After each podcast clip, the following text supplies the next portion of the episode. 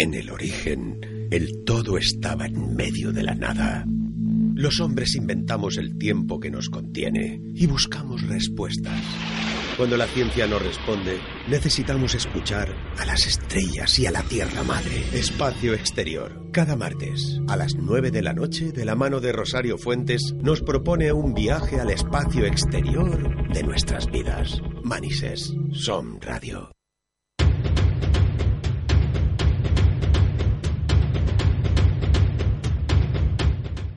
Buenas noches, bienvenidos, queridos oyentes, de nuevo aquí en Espacio Exterior, vuestro programa, programa de misterio, ciencia y tecnología.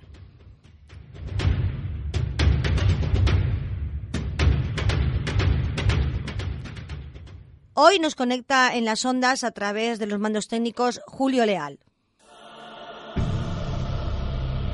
Gesichtslose Kreaturen, eingehüllt in schwarzen Talaren, jagen. Hoy vamos eh, con la segunda parte sobre sectas y ritos satánicos. Él, nuestro invitado, fue quien descubrió la identidad del fundador de la Iglesia de Satán en España y también con el último presidente quien recibió el testamento del gran maestre de la Orden Luminati. Tras su condena a prisión, quien buscó y localizó a estos grupos que nadie conocía y hoy parecen citados en todos los listados de sectas satánicas. Invirtió tiempo y dinero y muchos riesgos que llevaban estas investigaciones. Él, después de un caso traumático, abandonó durante décadas. Pudo comprobar eh, un cúmulo de conjeturas y fabulaciones que se publicaban en España, manipulando, exagerando sus hallazgos, eh, todos ellos presuntos periodistas que en ningún momento habían visto o hablado con un satanista de verdad. Ni la prensa, ni la policía, ni la iglesia se molestaron en hacer ese trabajo. Para eso estaba él. Ninguno estuvo dispuesto a meterse en la boca del lobo. Él, con su curiosidad y ganas de luchar contra el maligno, Gracias a esa ingenuidad por su juventud e inexperiencia, pues empezó muy jovencito a investigar sobre esos temas. Hoy este valiente va a compartir algunas anécdotas y experiencias vividas sobre las sectas satánicas. Él es Manu Carballal. Bienvenido, Manu. Hola, Rosario. ¿qué Buenas noches. Encantada de tenerte de nuevo aquí. Vamos a dejar, a ver si el Dios del trueno nos deja seguir adelante. Vaya que sí. Bueno, voy a lanzarte yo la primera pregunta. Eh, ¿Qué te dirías hoy a ti mismo si viajaras en el tiempo a tu infancia?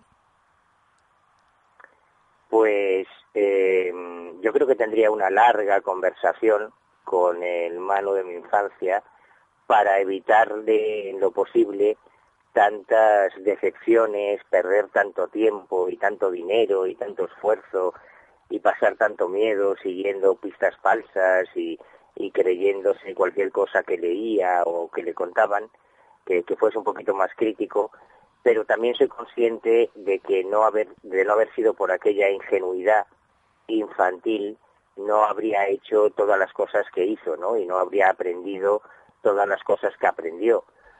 Pero bueno, aún así, si pudiera ahorrarle algunos disgustos, algunas decepciones y algunas desilusiones, sí me habría gustado. Claro que sí. Eh, para ti, eh, el nombre de Javier Marcial, ¿qué, ¿qué significa? ¿Qué fue? Fue muy importante en tu vida. Sí, sí, sí, sobre todo en este, en este tema porque a principios de los años 80 yo había reclutado a un grupito de, de críos, de niños, éramos unos, unos, unos niños que eran con- vecinos de mi barrio y compañeros del colegio a los que les molaban estos temas de misterio, pues como a casi todos los niños, ¿no? Y nos íbamos a hacer psicofonías a, a casas abandonadas y, y a cementerios y hacíamos alertas ovni, este tipo de cosas que ahora están tan de moda, pues nosotros las hacíamos con 12, 13 años. Muy bien. Y en el año 83 eh, fundé el primer grupito que se llamaba el CJI, el Club. Juvenil de Investigación, y en el año 85 ya fundé el grupo Verne, perdón, el grupo mm, Fénix, Sí, sí. que empezamos a editar un boletín, empezamos ya a colaborar en programas de radio. Yo cuando escucho esas grabaciones prehistóricas me hace mucha gracia porque ni siquiera me había cambiado la voz, todavía hablaba Sí. de las pistas de Nazca, de los ovnis, con aquella voz de crío, ya en el año 86 conocí a Javier Sierra y ya eh, en el 87 tuvimos nuestra experiencia y, y ya todo fue mucho más rápido, ¿no? Pero a- antes de eso, a principios de los 80, nosotros buscábamos, claro, éramos unos niños, ¿no? Buscábamos casos que pudiésemos investigar en las revistas especializadas de la época, la revista Algo, la revista Karma 7, y, y, nos encontramos con una historia, la de Javier Marcial, que a mí me marcó mucho, porque yo en aquella época era muy creyente, bueno, yo de hecho quería ser sacerdote, yo quería, quería ser cura, de hecho estudié teología, y cuando conocimos la historia de Javier Marcial, a mí me impactó mucho y arrastré a todos mis amigos a, ese caso. Ese caso consistía en que en la calle División Azul de La Coruña, eh, que ahora se le cambió el nombre por lo de la memoria histórica, había una cruz pintada en medio del asfalto, en medio y medio de la calle. De hecho, en, el libro de cultos satánicos aparece una foto de esa cruz, que es el origen de todo. Eh, una cruz blanca sobre un fondo rojo que, que simulaba la sangre del lugar donde impactó el cuerpo de Javier después de caer de un piso 21 del edificio que hay al lado. Un edificio que además había construido su padre, que era un constructor millonario muy conocido en La Coruña, y eso había ocurrido supuestamente durante un exorcismo. Yo me obsesioné con esa, con esa historia hasta tal punto que eh, con, con, mis amiguitos de, del barrio hicimos una investigación que a pesar de ser unos niños yo estoy muy orgulloso porque la verdad es que creo que hicimos un trabajo muy digno para ser unos críos novatos. Eh, localizamos la tumba de Javier en el cementerio de San Amaro, en La Coruña, localizamos a los vecinos que descubrieron el cuerpo, que era una pareja que en aquel momento eran novios, luego eran matrimonio, que estaban haciéndose arrumacos en, en el coche, cuando impactó contra el suelo el cuerpo de Javier, localizamos a la madre, bueno, localizamos, hicimos una investigación muy digna, ¿no? Pero nos dijeron que en el aniversario de esa fecha trágica, eh, la muerte de Javier se produjo Fíjate tú qué desgracia, en la noche de Nochebuena, del 24 al 25 de diciembre de 1972, aunque nosotros conocimos el caso años después, ya en, los 80, eh, nos decían que cada aniversario de esa fecha, eh, don Javier, el padre, iba a repintar la cruz y a dejar unos folletos, unos, unas fotocopias en las que acusaba literalmente a los cruzados y exorcistas de la dictadura, refiriéndose a los sacerdotes del arzobispado de Santiago de Compostela, de la muerte de su hijo. Así que durante tres años todas las noches de Nochebuena. Eh, mis padres estaban muy cabreados conmigo, por eso en cuanto se en cuanto terminábamos la cena de Nochebuena y nos comíamos el turrón y los mazapanes, yo me escapaba a hurtadillas por la ventana de la casa de mis padres para ir a hacer guardia con un frío que pelaba a la calle División Azul a ver si pillaba al, padre de Javier. El primer año no lo conseguí, el segundo tampoco, pero al tercer año por fin pude localizarlo y pude entrevistarlo y, que me contase la historia. Y a mí me obsesionó aquel tema porque yo pensaba que realmente el diablo había poseído a Javier y era el responsable de su muerte. Y ese caso, esa historia, es lo que a mí me hizo hacer una especie de juramento, esas cosas que haces cuando eres un niño, ¿no? Exacto, sí, sí una especie de firmé una especie de compromiso de darle la guerra al diablo y a sus seguidores como si fuese la razón de mi vida, ¿no? Y aunque ahora suene ridículo y a mí me da un poco de pudor hasta contar esto, la verdad es que eso fue lo que hizo que a partir de entonces yo hiciese todas las burradas y barbaridades que hice, que no hizo nadie más, para investigar quiénes eran los adoradores del diablo en España, para ponerles nombre, para ponerles cara, para saber por qué, cómo, cómo, qué, qué puede llevar a alguien a algo tan absurdo como adorar al diablo, ¿no? y gracias a eso pude ah, conseguir toda la información que, que, no pudieron conseguir otros investigadores porque no sé, no, no estaban motivados para hacer esa locura. Bueno, vamos a escuchar ahora la, la, voz de José Eduardo, que te va a preguntar eh, preguntas interesantes también. Eh, vamos a escucharlas. Sí, a ver, eh, Manu, la, semana pasada en el programa estuvimos hablando de que muchas veces se confunde lo que es el lo que es la santería o el palo mayombe o, el candomblé con lo que es eh, los ritos satánicos o lo que es un ritual satánico. Mm, ¿Qué diferencia hay entre, cómo se puede diferenciar una cosa de la otra? Si es que, si es que hay alguna diferenciación, ¿no? Dentro de, de todos esos nuevos rituales que están entrando o han entrado en España, incluso desde hace poco, por lo menos por Valencia, yo he visto ya un par de, lugares, iba a decir tiendas, pero no son tiendas, son, son locales donde se, se hacen eso, se hacen amarres y se hacen pues todo lo que llevan esas, esas religiones o, esa, o esas magias eh, que vienen de, de, esa mezcla ¿no? entre el, animismo africano y lo que, lo que había en, en Sudamérica. ¿Qué te parece esta mezcla que, que hay, José, eh, Manu? Sí, pues es muy buena pregunta. Y sí son religiones, son religiones tan dignas y tan establecidas como cualquier otra, como cualquier otra religión. Eh, yo hace unos años publiqué en la revista oficial, en la revista Guardia Civil, que es la revista oficial de, la Benemérita, un estudio eh, realizado en un universo de un año de casos de profanaciones, de restos de rituales que se encontraban en iglesias y cementerios de toda España, ¿no? Y después de ese estudio eh, concluimos que había tres tipos de autores para ese tipo de rituales por o falsos rituales. Por un lado, eh, nos encontramos que había grupos de crimen organizado, bandas de delincuentes, de, hecho, de chorizos, de ladrones, que asaltaban iglesias o, o capillas retiradas para llevarse la megafonía, para llevarse los candelabros de plata, para llevarse los cálices, y que mm, dejaban pistas falsas a la policía, eh, dibujando el 666 o dibujando una cruz invertida o dibujando como el pentagrama de cinco puntas es más complicado de dibujar, pues dibujaban la estrella de David, que es la estrella judía, que no tiene nada que ver. Pero bueno, ellos intentaban dejar pistas falsas a la policía, ¿no?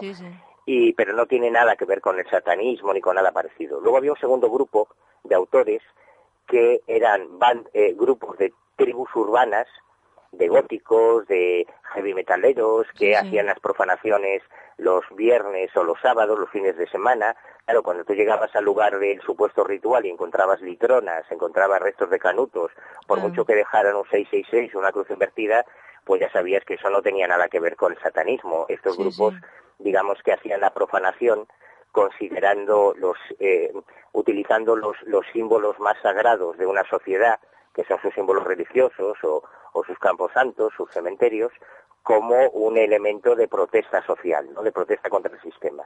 Y luego había un tercer grupo de autores que sí tenían que ver con el esoterismo, con las creencias mágicas, con un ritual propiamente dicho, pero que tampoco tenían nada que ver con el satanismo, salvo un par de excepciones, pero que eran inmigrantes de América Latina o del África subsahariana que se habían traído eh, a Europa sus creencias religiosas. Lo mismo que pasó con el tráfico de esclavos, que cuando se, se llevaban los esclavos al Nuevo Mundo, a las plantaciones, lo único que podían llevarse eran sus creencias y de ahí surgen en, en América eh, religiones sincréticas como la santería o el candomblé o, o el vudú haitiano o la, o la umbanda brasileña o la quimbanda, todo este tipo de cosas, pues ahora se produce el mismo fenómeno, pero al revés, vuelven a Europa y se traen sus creencias religiosas.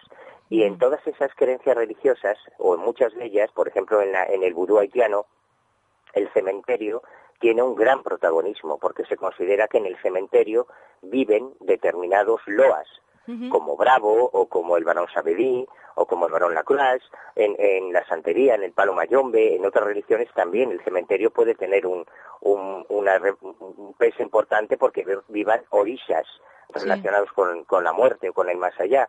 Y esa es la razón por la que a veces se encuentran eh, restos de rituales que los periodistas, que no suelen tener ni puñetera idea sobre estos temas, califican de rito satánico eh, descubierto en tal lugar, pero eso no tiene nada que ver con el satanismo. ¿Cómo se diferencian? Pues es muy fácil. Cuando tú conoces quiénes son los orisas, cuál es el, el pataki de los orisas, cuáles son sus bebés, sus firmas, cuál es su tradición, qué es lo que comen los orisas o los loas. Si tú ves que el sacrificio es de gallinas o es de corderos, si hay puros, si hay botellas de ron, si hay lazos de determinados colores, si el ritual se hizo en tal o cual día de la semana o en tal o cual fecha importante, tú ya puedes llegar a deducir hasta la nacionalidad de esa de, ese ritual, ¿no? Porque no es lo mismo una ceremonia a Changó, que una ceremonia a Xu, que una ceremonia a Babaluayé, que una ceremonia a Dambala, que y cuando tú puedes identificar, puedes leer los rastros del ritual, ya puedes deducir quién es el autor, pero no tiene nada que ver con el satanismo. Muy bien, muy bien. La verdad que me dejas, vamos, nos dejas, porque la verdad que eres un pozo de sabiduría. Es increíble porque es que lo, ignorantes que, somos respecto a estos temas. Eh, no, no tiene mucho mérito, eh, lo que pasa es que llevo muchos años, nada más. bueno, y has sabido separar mucho las cosas y saber, vamos, eh, vamos a escuchar la segunda pregunta de José Eduardo. Una cosa que siempre me ha, no interesado, sino siempre me he preguntado es si el, sistema de captación de, las sectas, ¿no? en este caso satánicas de lo que estamos hablando, es igual que el resto de grupos sectarios, ¿no? Ese, ese rollo, tú eres mi amigo, el amor, eh, me tengo para todo, tú eres muy importante, todo ese, ese protocolo que hay, ¿no? De, de rodear a la persona, envolverlo en la nube y poco a poco ir introduciéndolo en, no sé, en lo del culto satánico es, es igual o porque es como fuera digamos una cosa estándar o por el contrario se da la sensación de que sea diferente, ¿no? O tengo yo esa sensación de que sea como un objetivo, un objetivo para mejorar, para, para tener esto, para, o sea, me refiero que es, se ve como más materia que, que digamos, eh, amor, porque el otro se basa, pues, en, aunque sea una secta que luego a esa persona la utilicen o, o digamos que le laven el cerebro, pero en un principio utilizan el amor y todo ese rollo para, para captarlo. En este caso, el, el sistema de captación de las sectas amigo que sería diferente, ¿no? Sería eh, sexo, poder, dinero. ¿Qué opinas, Manu? ¿Qué opinas sobre el tema que te ha, la pregunta que te ha hecho José Eduardo? Sí, durante mucho tiempo, durante muchísimo tiempo, eh, era así. El, el sexo era uno de los grandes atractivos para acercarse al satanismo, fue una de las grandes herramientas de captación. Yo siempre digo que algo que diferencia a las sectas satánicas de otros de otro tipo de sectas es que los satanistas cuidan más la calidad que la cantidad de adeptos porque no, no pueden permitirse hacer un proselitismo abierto como puede hacer en eh, Hare Krishna o, Cienciología o, cualquier otro tipo, Nueva Acrópolis o cualquier otro tipo de secta conocida, ¿no? que pueden dar charlas públicas, pueden ofrecer cursillos, pueden hacer captación por la calle, colocando tenderetes que vemos constantemente en las calles de toda España. Eso los satanistas no lo podían hacer por todo el miedo que genera intrínsecamente, precisamente por el desconocimiento que hay, el mundo del satanismo. Así que ellos tenían que buscar otras, otras herramientas. Durante mucho tiempo utilizaban boletines, utilizaban eh, revistas impresas hasta que llegó Internet a finales de los años, mediados finales de los años 90 del siglo pasado, y entonces ya fue mucho más sencillo acceder a, yo recuerdo las primeras páginas web satánicas, como el Templo de Tezcal y, y demás, que se abrieron en castellano en España, que fue una, una innovación para los interesados en acercarse al satanismo. Pero lo del sexo, como te decía, eh, funcionó muy bien. ahora ya no es así, porque ahora ya, eh, yo siempre digo un poco en broma, pero lo digo en serio, que Tinder acabó con el satanismo, que ahora ya hay muchas más formas de ligar y de, y de acceder a sexo. Más libertad también que meterse a una secta satánica. Pero hay un caso en concreto que creo que es muy gráfico para entender esta idea y es el de la persona que trajo el satanismo a España. Un diplomático, un alto diplomático español, nacido en 1931, quiero recordar, en, Melilla, pero que se educó ya muy de niño, se fue a Murcia y toda su formación académica la hizo en Murcia. Yo, de hecho, llegué a localizar sus notas del colegio y todo eran matrículas de honor y sobresalientes. Era muy buen estudiante, venía de una muy buena familia. Su padre era eh, oficial del ejército y médico en tiempos de Franco, podemos entender que se trata de, de, una familia acomodada, y eso y sus buenas notas hizo que cuando entró en el cuerpo diplomático tuviese muy buenos destinos. Él estuvo en la Embajada Española en Londres, en la Embajada Española en Nueva York, en Río de Janeiro, y cuando estaba de jefe de la Oficina de Turismo del Gobierno de España en San Francisco, conoció la iglesia de Satán de Anton LaVey.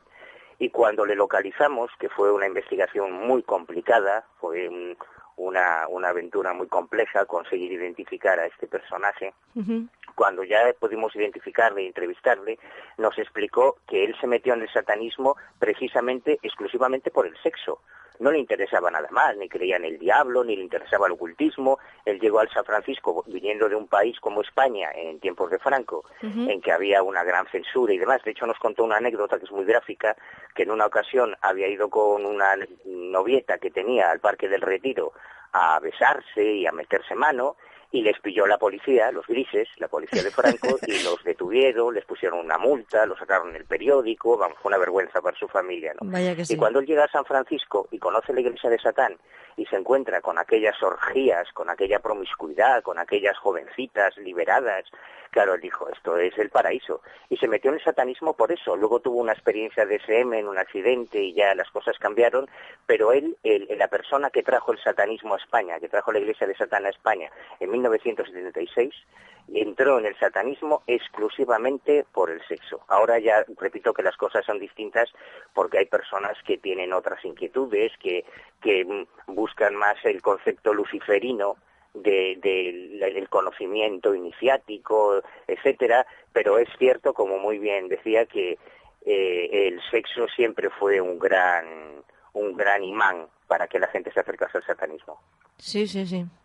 Bueno, y resulta que ha cambiado un poquito esto. Resulta que el día 19 de enero, domingo, se encuentran eh, aves degolladas, un gallo, un conejo, un cuervo, en, aquí en Valencia, en el psiquiátrico en Cheste. Y lo encuentra Milenio Lib. Fue a buscando y, y nada, encontraron eso y llamaron a la Guardia Civil y lo han estado investigando. ¿Qué piensas que puede ser? ¿De satanista o no? ¿Era un cuervo, un gallo, un conejo? Blancos. habría que, habría que ver otros elementos. Hay varios orisas y varios loas que comen aves, que se alimentan de aves.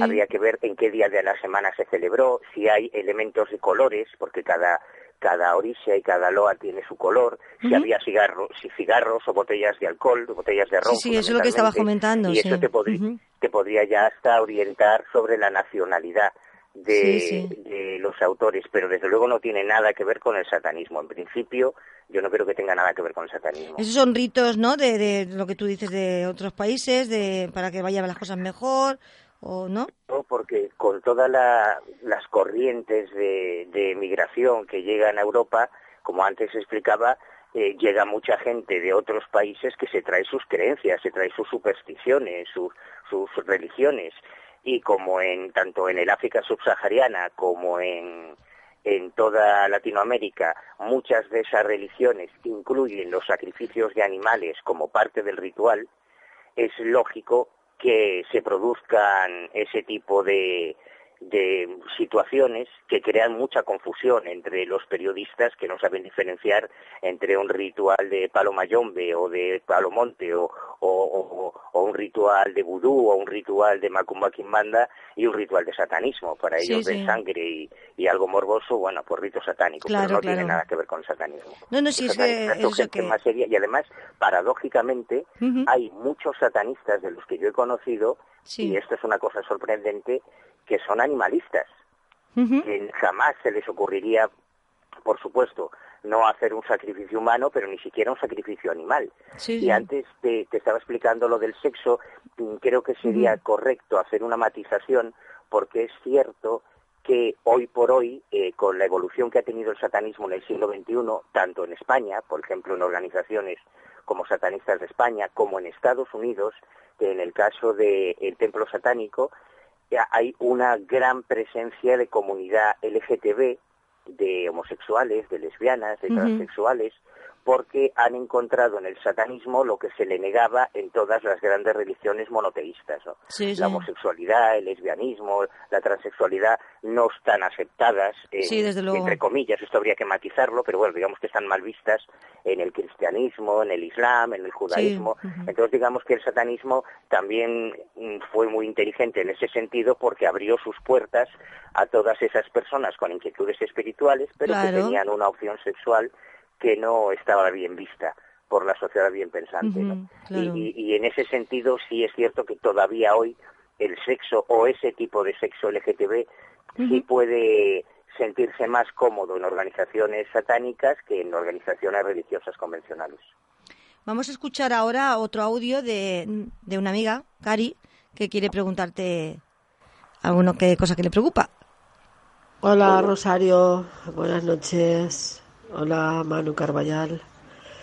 Eh, soy Caridad y mi pregunta es la siguiente sobre el tema de mm, las sectas y el culto al diablo. Eh, bueno, escuché el programa anterior y, y mi pregunta es que esto es otra religión igual que, que el culto a, a Dios y a Jesús pero todo lo contrario. Entonces, si es otra religión, es más de lo mismo.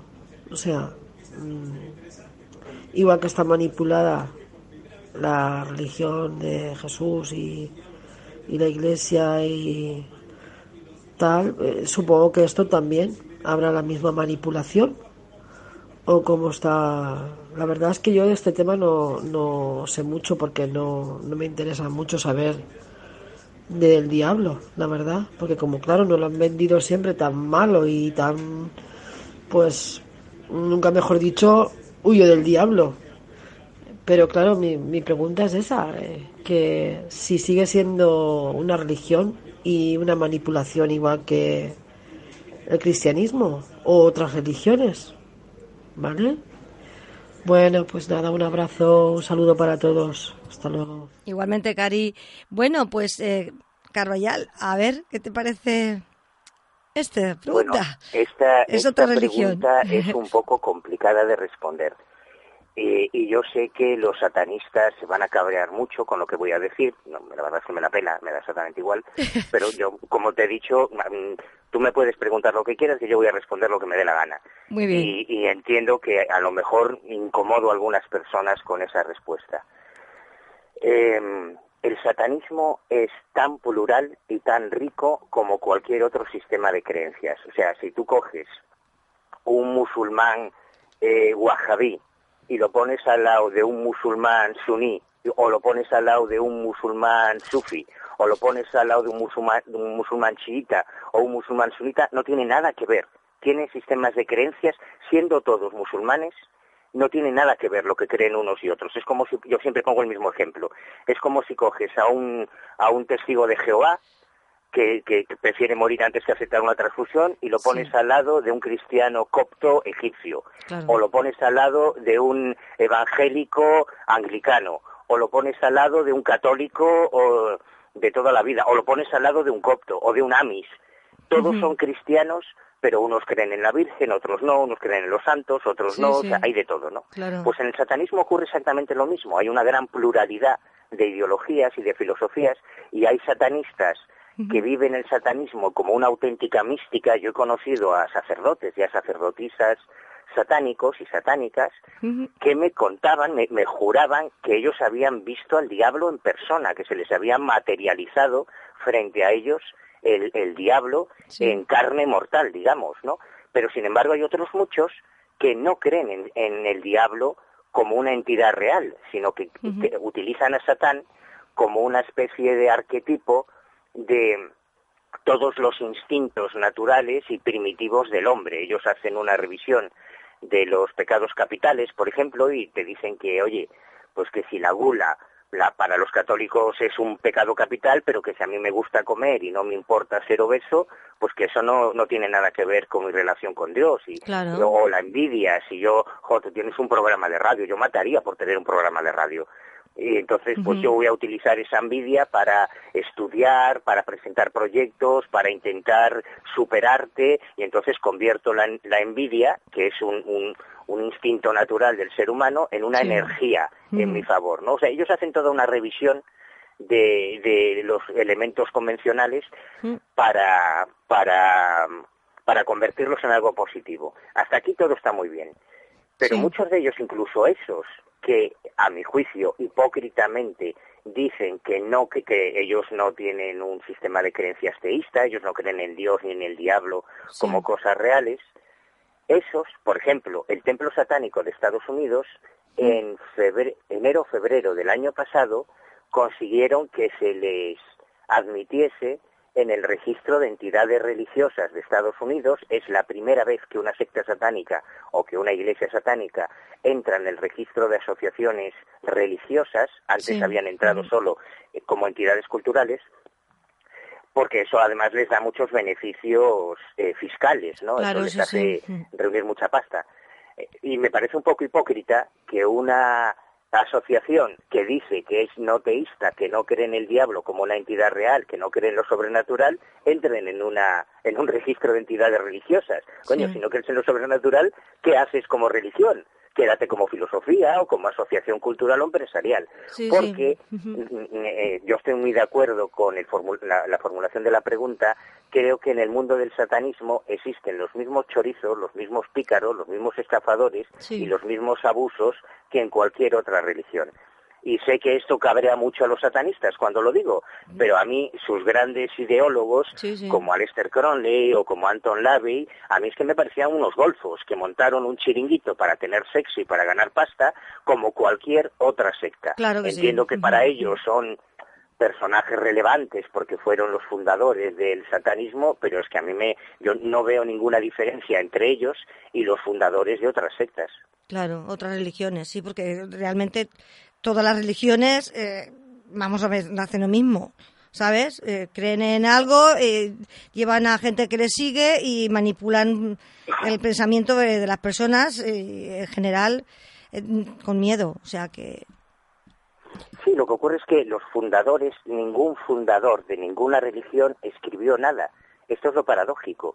Quienes montaron el chiringuito, quienes montaron el negocio, quienes montaron por decirlo de una forma más diplomática, la institución, no fueron ni, ni Mahoma, ni Moisés, ni Jesús, ni Buda, ni ninguno, porque ellos no dejaron nada escrito, no sabemos qué es lo que pensaban en realidad. Después aparecieron otros que decían que hablaban en su nombre y que son los que formularon las reglas del juego, montaron las jerarquías y empezaron a acumular poder, porque no hay nada que dé más poder a alguien que mm, presentarse como el intermediario entre lo sobrenatural, entre Dios y entre los humanos. y, realmente todas las religiones, entre otras muchas cosas, ¿eh? no, no quiero ser negativo, pero han hecho muchas cosas buenas, pero es obvio que todas las religiones, todas absolutamente, han amasado un gran poder incluso las religiones no teístas, que esto también es paradójico, porque el satanismo no es la primera religión por lo menos los grupos satánicos que se consideran no teístas, que no mm. creen en, el diablo ni en Dios, no, no es los primeros. El budismo, por ejemplo, es una religión sin Dios, es una religión más concentrada en los problemas cercanos de los humanos que, que en lo sobrenatural o que en el más allá. ni siquiera inventaron eso. Bueno, yo no estoy de acuerdo en ninguna religión, pero desde luego hay muchas que, que no hacen mal a la humanidad en el sentido de que si hablan de que el ser humano, eh, no sé, quiera al, a uno mismo, ahí a, bueno, a ver si lo digo, chicos, que estoy un poco torpe hoy. quiera al prójimo como, como a uno mismo, eh, hay cosas de, de, las religiones que vienen muy bien. Lo malo es cuando hay manipulación, porque siempre está el mal, porque el mal no solamente está en, en las religiones satanistas o, o, en los rituales satánicos, ni, ni en estas sectas, está también en la Iglesia Católica y en todo, porque creen en Dios y creen en el demonio. Entonces, siempre nos han asustado con el demonio. Entonces, ¿quién más nos ha asustado? Más la religión católica, que es la que yo, desde luego, conozco. No conozco muchas más, ¿sabes? O sea que... Claro, lo que ocurre es que nosotros somos minoría. Es decir, si tú juntas a todos los, no, no católicos, ya, católicos somos cuatro gatos, si tú juntas a todos los cristianos de todas las confesiones, eh, protestantes, mormones, coptos, calvinistas, luteranos, anglicanos, a todos los cristianos del mundo, esto lo dijo el Papa, ¿eh? no lo digo yo, somos minoría, apenas somos un 20% de la humanidad, o sea, hay un 80% de la humanidad O sea, solamente en China hay más de 1.600 millones de chinos que no son cristianos. Solamente en la India hay más de 1.300 o 1.400 millones de hindúes que no son cristianos. Los cristianos somos una anécdota en la humanidad y esto creo que es bueno tenerlo presente para tener perspectiva. cuando hablamos de la salvación, cuando hablamos de cosas globales, tendríamos que tener presente que no podemos hablar por toda la humanidad porque el 80% de la humanidad ni siquiera sabe quién fue Jesús de Nazaret. No, no que crean en él, sino que ni lo conocen. Entonces, esto es, creo que es positivo tenerlo en cuenta.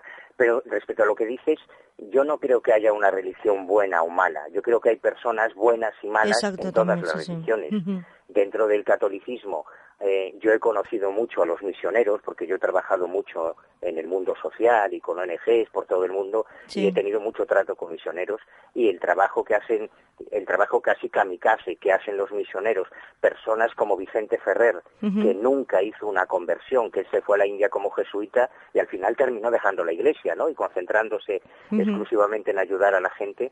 E-, ese trabajo es, fantástico, es el mejor la mejor tarjeta de presentación del cristianismo que podía haber, pero luego tienes a los a las cruzadas, los inquisidores, los capellanes castrenses que bendicen las bombas con las que se bom y esto ocurre en el judaísmo, ocurre en el islam, ahora en el islam sabemos que hay un terrorismo yihadista y que hay organizaciones como como Al Qaeda o como el Estado Islámico que hacen auténticas burradas en el nombre de Mahoma pero al mismo tiempo existen organizaciones como la Luna Roja o, todos los misioneros eh, sunitas o chiitas que están haciendo trabajo social en la franja de Gaza o, en, Yemen, que no le preocupa a nadie lo que está ocurriendo en Yemen y es peor Que, que el holocausto nazi, y ellos están dejándose la vida también en el nombre de Mahoma haciendo todo lo contrario, ¿no? O sea, esto es algo que existe en todas las religiones. Yo creo que no hay religiones ni buenas ni malas. Yo he mm. conocido gente en el satanismo que eran unos auténticos psicópatas y unos auténticos animales y he conocido gente que eran una especie de Santa Teresa de Jesús, pero en el satanismo que eran incapaces, de, siempre pongo esa anécdota, una sacerdotisa satánica de Barcelona que cuando te quedabas a comer en su casa era muy desagradable porque había hasta cucarachas y ella era incapaz de matar hasta una cucaracha, ¿no? Imagínate. O sea que no es una cuestión tanto de la religión en sí, sino del como de cómo los humanos vivimos esa religión o lo que hacemos en nombre de esa religión. Sí, sí, como en política, como en todo, sí, la religión es igual. Bueno, vamos a escuchar ahora otra pregunta de José Eduardo. También me, me hizo mucha gracia cuando comentaste también que en realidad, ¿no? Cuando dijiste que hay muchos muchas asociaciones, bueno, que son eh, sectas o que son agrupaciones eh, satánicas o luciferinas que se convierten en asociaciones para, para desgrabar, ¿no? Para tener esa desgrabación o... Eh, ahí parece que el maligno no, no echa un cable, ¿no? A la hora de echar dinero en, en las arcas, ¿no? De la, de la asociación. En verdad, actualmente en España de cuántas sectas, eh, digamos, activas, activas estaríamos hablando. Vaya preguntita, ¿eh? sí, sí, eso es difícil. Eh, como sectas, los informes de la Conferencia Episcopal y del Ministerio del Interior prácticamente no han cambiado desde 1985, que este es otro fraude, es otra estafa a los ciudadanos, porque eh, durante todos estos años, cada vez que se le preguntaba al Ministerio del Interior que diese cifras sobre cuántas sectas había en España y cuántos eh, miembros de sectas siempre decían lo mismo, unas 200 sectas y unos 200.000 adeptos. Eso está sacado de un informe que hizo un inspector de policía, Isidoro Sánchez, al que yo conocí de Chiripa, cuando estaba investigando el caso Vallecas, yo con el famoso caso Vallecas estuve más de 20 veces, que se dice pronto, más de 20 veces en la comisaría de la Policía Nacional de Vallecas y terminé haciendo muy buena amistad con muchos de los policías que trabajaban allí no, no, no solo Negri, había más funcionarios trabajando en Vallecas. Y, y, allí conocí de casualidad a este, a este inspector jefe, Isidoro Sánchez, que fue el autor de aquel informe, una monografía que se hizo en su día y que luego se le entregó a Pilar Salarrullana cuando creó la Comisión Parlamentaria para el Estudio de las Sectas y esas fueron las cifras que se han estado utilizando durante décadas, totalmente ficticias, totalmente desbordadas. Hoy nadie tiene ni idea de cuántas sectas hay en España ni de cuántos miembros de esas sectas hay, porque no se, no, se ha vuelto a tratar el tema por una razón policial, porque desde el punto de vista policial es muy complicado hacer detenciones por Sí, sí. delitos asociados a las sectas porque cualquier persona mayor de 18 años puede creer Claro. en cualquier estupidez, puede creer en el diablo, puede creer en Dios, puede creer en la reencarnación o puede creer que la Tierra es plana Sí, y eso no es ilegal si es mayor de edad. Habría que perseguir delitos fiscales, cosas Sí, muy otra- complejas, muy complicadas. Entonces digamos que la policía se ha ido desvinculando mucho de ese tema y por eso no hay datos concretos. Lo que sí podemos decir es que desde febrero de 2019, en que se legaliza Satanistas de España, la Sí. asociación que preside Miguel Pastor, ellos lo que están intentando es aglutinar en torno a esa aso- asociación cultural que ya está legalizada en España Sí, sí. a los satanistas pertenecientes a distintas corrientes, a distintos grupos y a distintas ideologías Pues en una especie de confederación satánica. Fue algo que ya en su día intentaron los responsables de la Orden Illuminati o de la Iglesia de Satán en. España, pero quien lo ha conseguido eh, actualmente es Miguel Pastor con Satanistas de España. Muy interesante lo que lo que dices. La verdad que tenemos tanto que aprender de todo de todo esto porque es que es- así que, que eh, lo hemos apartado de lado porque eh, solamente con decir eh, Satán eh, piensas en mal y lo, y lo quitas y lo, y lo alejas de ti. Pero la verdad que mm, escuchándote hablar de, de lo de las sectas satánicas y cuando ya entran en, como cultura, como religión, como, no sé, eh, da la sensación, no sé, me, me he sentido más curiosa. Ahora voy a ir investigando y aprendiendo más sobre el tema porque la verdad es muy interesante. Porque no es tan malo todo lo que, lo que crees, ¿sabes? Claro, ¿sabes qué pasa? Con el tema de... En, en todos los temas, yo esto también lo repito mucho, lo sé, pero creo que es importante.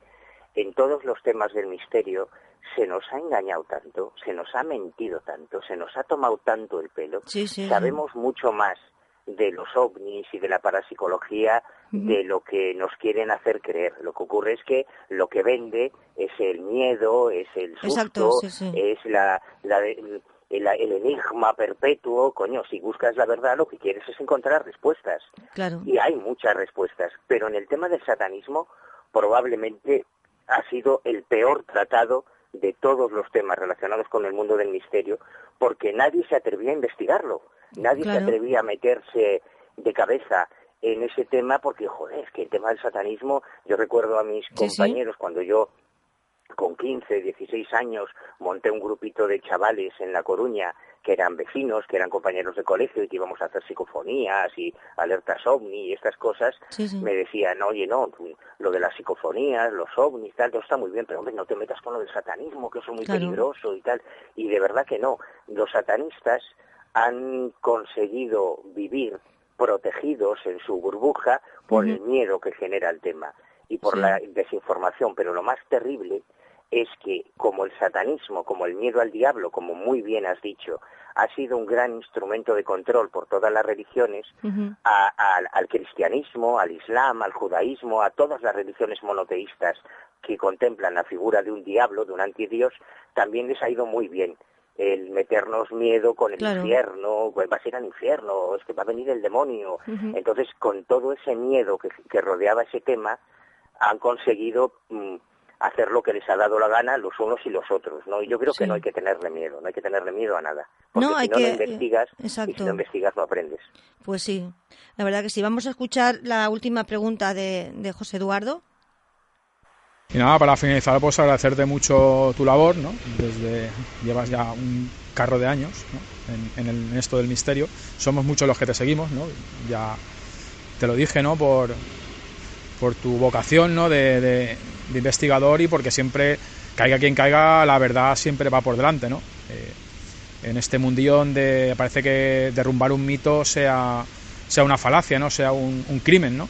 Y cuando algo es real y es verdad, pues aunque no lo queramos y aunque sea muy bonito y, y todo tenga su oropel y tenga su, su tal para vender y que todo sea un cuento, la verdad es que tu labor es muy encomiable a la hora de, de, ¿no? siempre de, de buscar el, la verdad, ¿no? de equilibrar en la balanza los pros y los contras y sacar pues eso, eh, la verdad, ¿no? Dicen que la verdad nos hará libres y yo creo que con, con todos tus escritos, con todos tus trabajos y con estos libros que estás sacando, todos estos cuernos de campo, se ve todo, todo ese trabajo, ¿no? Ese trabajo en esa búsqueda, ¿no? Esa búsqueda incesante de, de esa verdad, ¿no? Y esa verdad pues nos ayuda a muchos, ¿no? A, abrir los ojos y, si no a no creérnoslo todo, por lo menos siempre coger desde el lado escéptico, ¿no? El, sopesar los pros y las contras. Nada, un placer eh, haber estado contigo estas dos semanas, estos dos programas. Una lástima que no hubiera podido estar contigo en directo, me hubiera gustado extenderme un poquito más, ha sido así un poco enlatado. Y nada, pues eh, muchas gracias y, nada, seguir así, eh, que somos muchos los que te seguimos. Un abrazo. Bueno, Manu, ya lo has escuchado, te seguimos. Y en los cuadernos de campo tuyos están dando muchísimo que hablar porque son muchas, muchas investigaciones, muchos años.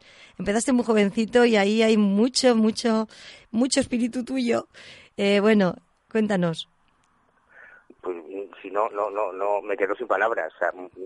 muchísimas gracias por, por, por esa opinión, pero tampoco tiene mucho mérito. Yo creo que cualquier investigador que sacase sus cuadernos de campo y todo el trabajo que, que ha hecho, simplemente porque lleva tantos años como yo, yo llevo toda la vida eh, investigando porque es el, el, yo no tengo hijos, no tengo familia, yo el motor de mi vida es eh, las preguntas existenciales a las que quiero encontrar respuesta.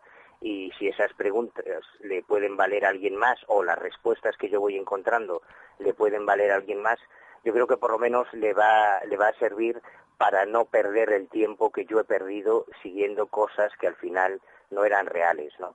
Y eso además te da una perspectiva eh, un poco más amplia para darte cuenta de que no te puedes creer todo lo que veas en la tele o lo que escuches en la radio y mucho menos lo que salga en internet. De hecho, si sale en internet probablemente es mentira. es más probable que sea mentira que que sea cierto. Así que eh, yo creo que ese, ese sano escepticismo que, que escepticismo solo significa el que duda, no el que niega. Eso es otra cosa. El que duda, pues si con eso mis cuadernos de campo pueden ahorrarle tiempo y dinero a alguien, yo creo que ya están bien empleados. Vaya, bueno, cuéntanos más de los cuadernos de campo. Además de, de estar haciendo este, llevas ya dos, ¿no? Tres, y ahora espero que salga el cuarto muy prontito. Ah, ¿el tercero cuál es? Que ya me lo he perdido, ¿eh? A ver. El tercero es causa de denuncia, que es una investigación sobre los casos de supuestas casas encantadas, pero con intervención policial. O sea, hay muchos casos de poltergeist en la historia de España, cientos y cientos, la gente se cree que, que solo existe el caso Vallecas, pero hay cientos de casos de intervención de Policía Nacional, Guardia Civil, Policía Local, Mossos de Escuadra, Erchancha, en, en supuestas casas encantadas, porque es normal, porque cuando una familia cree o, o decide que en su casa se producen fenómenos paranormales y pide ayuda, ¿a quién se la va a pedir?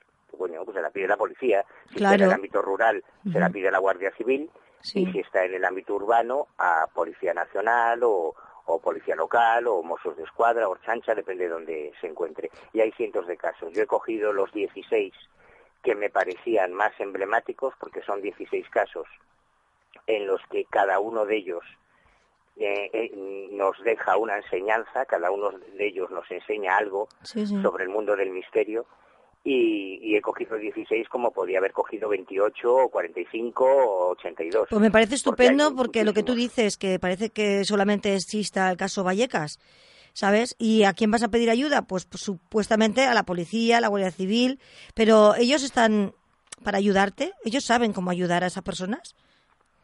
No, no, no, porque yo conozco bien las academias de policía, yo he estado en la, en la Academia de Policía Nacional, en Ávila o en la Academia de la Guardia Civil, en Baeza conozco los temarios que, que manejan y lógicamente cuando alguien entra en la academia para ser agente de la ley, sea Guardia Civil, Erchancha, Mozo, Policía, eh, pues les enseñan una serie de cosas que se supone que van a ser útiles en su vida profesional.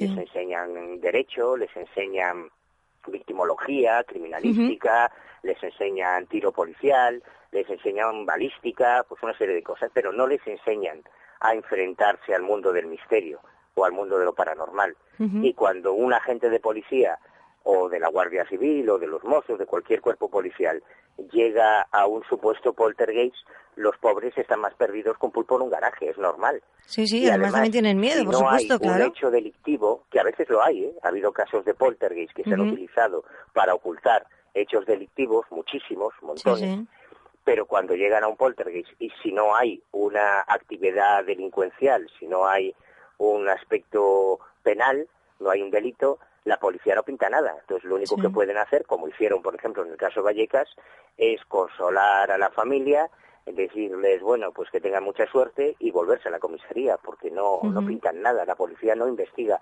sucesos paranormales, la policía investiga delitos. ¿Crees que eso debería de mejorarse, en tu opinión?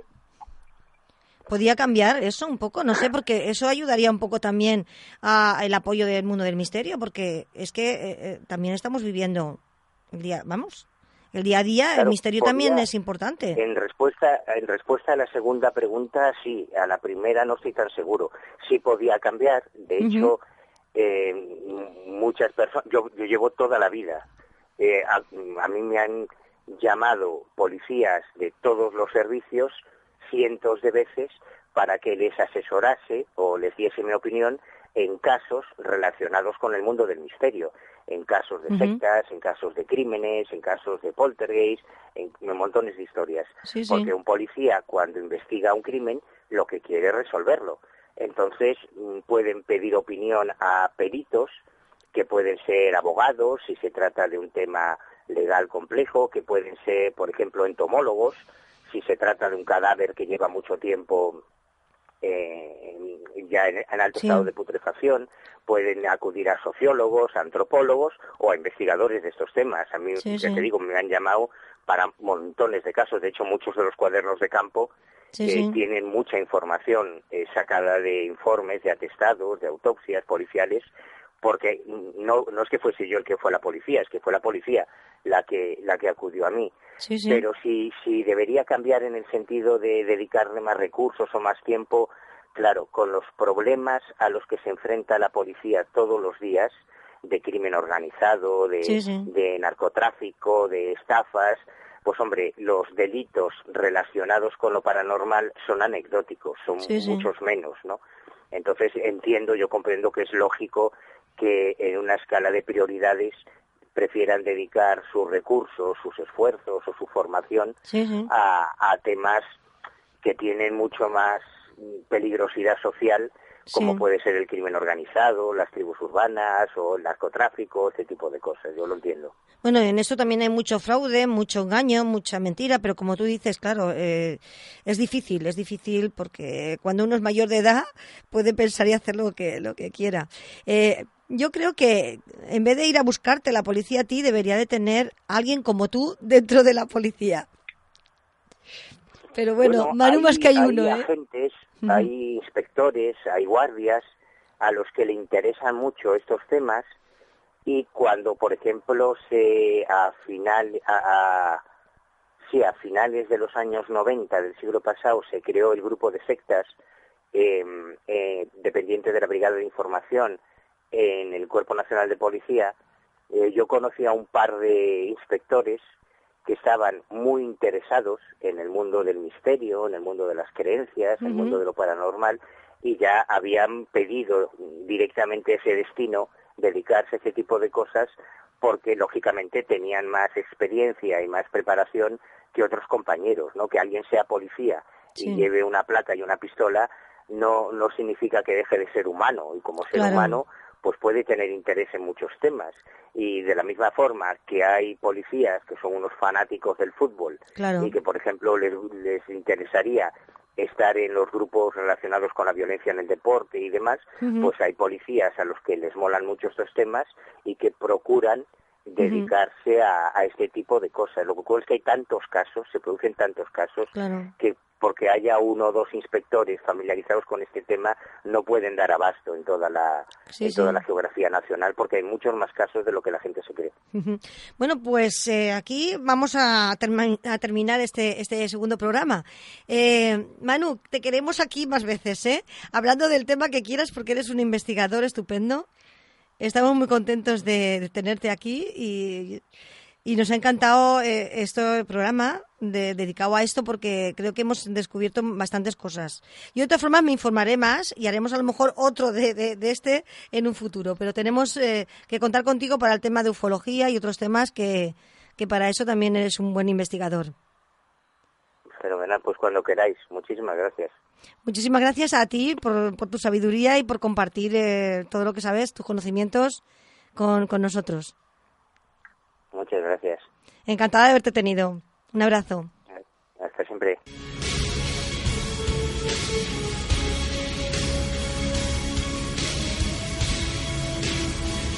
La semana que viene más y no mejor, pero, pero diferente. Venga, hasta dentro de siete días, amigos.